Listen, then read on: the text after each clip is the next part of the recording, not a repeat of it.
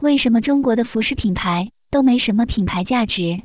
前言：凯度咨询连续十年都会评选 Brands 全球 Top 一百与中国 Top 一百品牌，其评估主要来自三个维度：消费者评价、企业财报以及品牌社会声誉度。全球 Top 一百里没有一家中国服饰品牌。中国 Top 一百里，二零二零年只有李宁与安踏入围。中国当下虽然有很多服饰品牌，但这些品牌绝大多数没有什么品牌价值。难道这背后仅仅是因为我们品牌发展时间太短吗？何为品牌与品牌价值？大家如何理解品牌及品牌价值？以及品牌、商标和产品的区别是什么？先给大家看几张图。第一张图是由凯度咨询做的 Brands 全球最有价值的 Top 一百品牌，大家看看有几个服装品牌，有几家中国公司入榜的中国企业如下：Alibaba、Tencent、中国工商银行、中国移动、美团、中国建设银行、中国平安、华为、JD 点 com、滴滴、海尔、中国农商银行。TikTok、百度、小米及中国银行。中国上榜的就两类企业：央企和互联网公司。央企靠的是资源聚合，互联网靠的是科技。全球 Top 一百排行榜里，服饰公司有七家，不过没有一家中国服饰企业。我再给大家看一个排行榜，是 Brands 中国区 Top 一百品牌，大家看看有几家服饰企业。只有两家，安踏和李宁。可见，在品牌价值方面，中国服饰企业还任重道远。品牌价值的价值体现在哪里？说得的直白些，就是如果去掉所有有形资产，一个品牌 logo 能卖多少钱？诸如 LV、Nike、Chanel 这样的品牌，如果有一天他们的有形资产都没了，他们单单卖自己的 logo 也可以卖很多钱。这就是品牌的价值，也可以被视为商誉费的一部分。品牌价值高的企业，它还拥有一般品牌不拥有的能力，就是做品牌授权。品牌授权模式就是品牌授权企业用它的 logo，而从设计到制造到销售都是被授权方完成的。一般来说，奢侈品、动漫公司用品牌授权模式比较多。品牌授权一般。收 royalty fee 品牌使用费，相当于版税的概念，一般业内是百分之六至八为主，但是迪士尼可以收到百分之十至百分之十五之间，这也是迪士尼的品牌价值所在。我们知道的奢侈品化妆品大多都是通过品牌授权模式完成，所以品牌本身是有价值的，而商标只是一个名字或者符号，属于品牌的标志。产品就是产品，品牌虽然包含了商标与产品，但是品牌并不仅仅由商标与产品构成。为何中国服饰品牌的品牌价值都很弱？一、中国企业对品牌的理解。我了解到的企业对品牌定义是产品加包装加商标，他们觉得所谓的品牌就是烧钱做推广，店铺装修豪华，产品包装华丽。仅此而已。上述对品牌的理解其实是卖货思维，并非是品牌思维。二、品牌思维与卖货思维的区别：系统思维 vs 单款思维。品牌思维与卖货思维，首先一个区别是系统思维 vs 单款思维。举例来说，我碰到很多电商，虽然都自称自己为品牌，但却不明白品牌的含义。系统思维即品牌是个系统工程，从价值观体系树立到市场定位、目标群体定义、商品企划，直到供应链，甚至员工、客户，都属于品牌的范畴。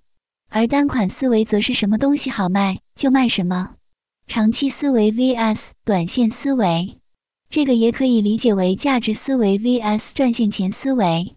大家还可以看下我二零二零年末。写给领英的行业信，其中有解释何为长线思维。疫情后，我们怎么做才能让企业活得更长久些？而最后一个差异是引领家、迎合市场还是迎合市场的区别。很多人认为不迎合市场就无法赚钱的，所以接下来我们谈谈 Nike 的案例。三、案例：Nike 为何成为了全球品牌价值最高的服饰品牌？Nike 品牌价值十数年来在服饰业称得上全球数一数二的。我就用 Nike 来举例说明何为品牌思维。创业初衷，帮别人解决问题。品牌创始人 Phil Knight 本身是一流的长跑运动员，但不是最顶尖的。因为成为不了最顶尖的运动员，他打算为最顶尖的运动员提供专业设备。这个初衷到今天都没有改变过。所以，尽管潮牌很流行，Nike 至今也没有偏离。他对体育产业的专注，我查了他们从一九八一年到二零二零年的财报，他们自始至终都在做体育，对体育很忠诚，与创始人的热爱不无相关，这也是创始人自始至终的坚持。单单这点，没几家公司做到。同期的 Adidas 很早做时尚线了，而 Puma 也早从体育变成了潮牌，这也是为什么在国内体育品牌中。我更看好安踏的未来，而不是李宁的未来。李宁正在偏离原来的体育，走向潮流了。但潮流是会变的，而体育是不会变的。品牌出发点，首先是创始人的愿景。虽然创业者在开始不一定都有多么宏伟的愿景，但是这其中的一个细节就是有愿意成就他人的美好愿望、利他思维。Nike 的初衷。就是为专业运动员提供专业装备，让他们能够更安全且更好的在运动场上发挥自己。这个对于一心只想赚钱的人来说是很难理解的。所以我们会看到很多短期爆发的项目，但很少看到长期发展的好企业。因此，如果你创造一个事业，希望它是有品牌价值的，首先就是要有利他思维。这个利他思维其实就是。我能为我的目标用户带来什么价值，而不是我怎么才能赚到钱。这个逻辑很简单，当你能为你的用户带来价值，你自然可以赚钱了。所以赚钱是自然产生的结果，而不是你的目的。听上去是不是很奇怪？如果你觉得很奇怪，也不必强求自己理解，因为如果人人都理解，我们的品牌价值也就不至于那么弱了。用行动实践自己的价值观与愿景，运动文化深入人心。如果你去 Nike 应聘，大概率会被问到你玩什么运动。Nike 面试你玩什么运动，不是随口问的。举例说明下，我原来一个同事应聘 Nike，当他被问到玩什么运动时，他说跑步。面试官问你一千五百米跑多少时间，他其实不跑步。就随口说了个数字，结果被拒绝了，因为这个数字说明他根本不会跑步。如果你说你玩篮球，你可能会被约上打篮球。我面试的时候也被问过类似问题，那是刚刚奥运结束，我被问到当时百米跑冠军成绩，当时是 Michael Johnson 穿的，是当时 Nike 做的最轻跑鞋。幸好我还挺爱看奥运会，而且只看奥运会比赛。可见 Nike 公司对体育的热爱不是停留在文字上。Nike 的初衷就是为专业运动员打造专业装备，直到今天都没变过。而且企业的运动文化深入人心。我是在进入 Nike 后养成了运动习惯，得益于此，我的体型、体重、BMI 从二十岁到现在四十八岁也没有变过。对此，大家也可以横向比较下。中国的体育品牌，首先从国内体育品牌来说，且不说员工是否人人热爱运动，老板或者创始人也许也不运动。从外部报道来看，李宁是唯一热爱运动且因为运动开辟了体育事业的人。但正如我上文提到的，大家觉得现在李宁还是体育品牌吗？产品，我再从产品来说，Nike 是如何实践其对体育产品。及体育精神的忠诚的。有一次我做直播，同在的还有国内体育公司的老大，他自己认为中国体育品牌的产品已经与 Nike 没有差别，这点我是完全不同意的。只能说普通产品没有区别，但在提供给专业运动员的专业级别产品上，差距还是很大的。我知道的，国内品牌赞助的国际一线运动员，他们因为合约原因不得不穿国内品牌的衣服，但他们会在国内品牌的衣服下面再套一件 Nike。或者 Adidas 的衣服或者袜子，因为专业运动员对产品的要求是极致的要求，装备的一点点不舒服都让他们感觉不舒服或者不安全。所以这些国际一线体育品牌是如何创造产品线的？Nike 是一九七二年创立的，从一九八零年开始就建立了自己的运动实验室，直到今天还在。规模越来越大，也越来越专业。一九八一年，Nike 业绩四点五七亿美元的时候，就投入了四百万美元在研发，将近百分之一的研发费。研发中心有一百个员工，其中包括生物力学及运动生理学专家。这个团队现在已经雇佣了更多科学家、工程师等研究人员。除了全职员工，还会有由研究员。与运动员组成的专家委员会来评估产品的表现。不知道大家是否知道，其实从某种角度来说，鞋子的设计比服装更难。鞋子需要有人体工程学背景，所以我们经常会看到服装被跨界，但很少看到鞋子被跨界。鞋子穿了不舒服，特别是对运动员而言是有伤害的。Nike 还有一个衣着测试中心。主要测试产品表现与耐久性。一九八零年，Nike 当时就与七千个专业运动员的产品测试数据。说到数据，这些都是数字化转型的基础。到目前为止，他们已经积累了大量的运动员人体数据，包括运动动态数据。以 Nike Swift 产品为例，以下这段话摘自于他们的二零零四年财报：一百米短跑当中。第一名和第四名的差距是零点零零五秒。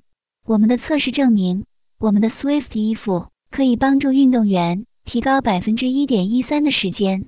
Nike Swift 技术花费了我们三万六千小时去研发。通过这些数据，大家能感受到体育产品的极致性吗？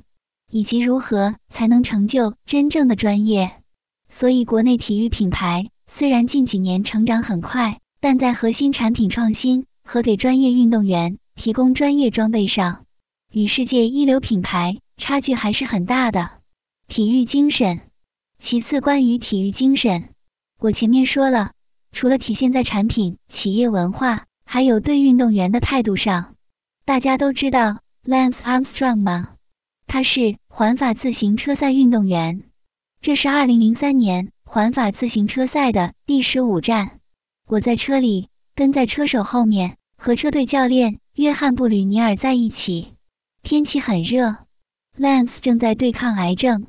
突然，在阿尔卑斯山最陡峭的一个山坡上，Lance 摔倒了，但他站起来，继续前行，并设法获得力量，最终赢得了巡回赛冠军。能够看到他以坚韧、专注的精神抽身而出，以及竭尽全力争取胜利的动力。真是令人惊叹。与 Lance 一样，耐克能够将逆境、压力和竞争转化为能量和机遇。它是任何运动员、团队或企业的强项。我们处在一个竞争激烈的市场中，总有人想从我们的工作中分一杯羹，做得更好。而将压力和竞争转化为我们个人和团队尽最大努力的动力的能力，是耐克的重要组成部分。我们深挖。我们走到一起，适应和改变，以更具竞争力。一直专注于为运动员服务，那是我们最好的时候。这是我从 Nike 二零零五年财报摘录的一段采访，是对当时的 CEO 的采访。大家是否体会到体育精神？体育精神，用一句话来小结，永不言败。这个也是我从 Nike 中学到的。借着在 Nike。我见过不少世界级冠军，他们会来我们的大会上演讲，很是鼓舞人心。前面说的 Lance Armstrong 就是这样的一个人。身患癌症的时候，Nike 内部讨论过是否终止合约。Lance 自己说自己不会放弃。Nike 内部讨论后，决定不终止，继续支持他。结果他又拿了好几届冠军。所以 Nike 的体育精神不是停留在嘴巴上的，他的价值观也不仅仅是口号，而是贯穿在企业所有的方面。中国品牌如何提高自己的品牌价值？通过上面的案例，我想谈的是品牌的起点究竟是什么？品牌的起点其实就是价值观思维，你能为其他人带来什么价值？这个其实是一脉相承的。如果你一开始就想的是给别人带来什么价值，那么你自然会赚钱的。为什么？因为你给别人能带来价值，别人怎么会不买你的产品呢？只是这个时候赚钱是结果，不是目的，而卖货思维的起点是我如何能从你身上赚到钱。一个是利他思维，一个是利己思维。一个赚钱是结果，一个赚钱是目的。所以根据我们前面分享的案例，大家觉得中国企业要如何才能提升自己的品牌价值呢？总结而言是以下三点：一、品牌的起点是利他思维的价值观；二、围绕价值观言行一致的开发产品、运营企业；三、愿意用时间换取价值。这三点看起来似乎是一个品牌或一家企业理所应当去施行的理念和原则。事实上，你要问国内品牌，他们也都会告诉你自己有愿景、有价值观的，但是否能实践，则另当别论了。我们最大的问题是言行不一致，报表上一套，官宣一套，内部操作另一套。我一直认为，一个自己也不热爱运动的老板。如何给专业运动员提供专业级别的运动装备？所以本质上，我认为中国的服饰品牌之所以没有形成足够有力的品牌价值，仍然是价值观问题。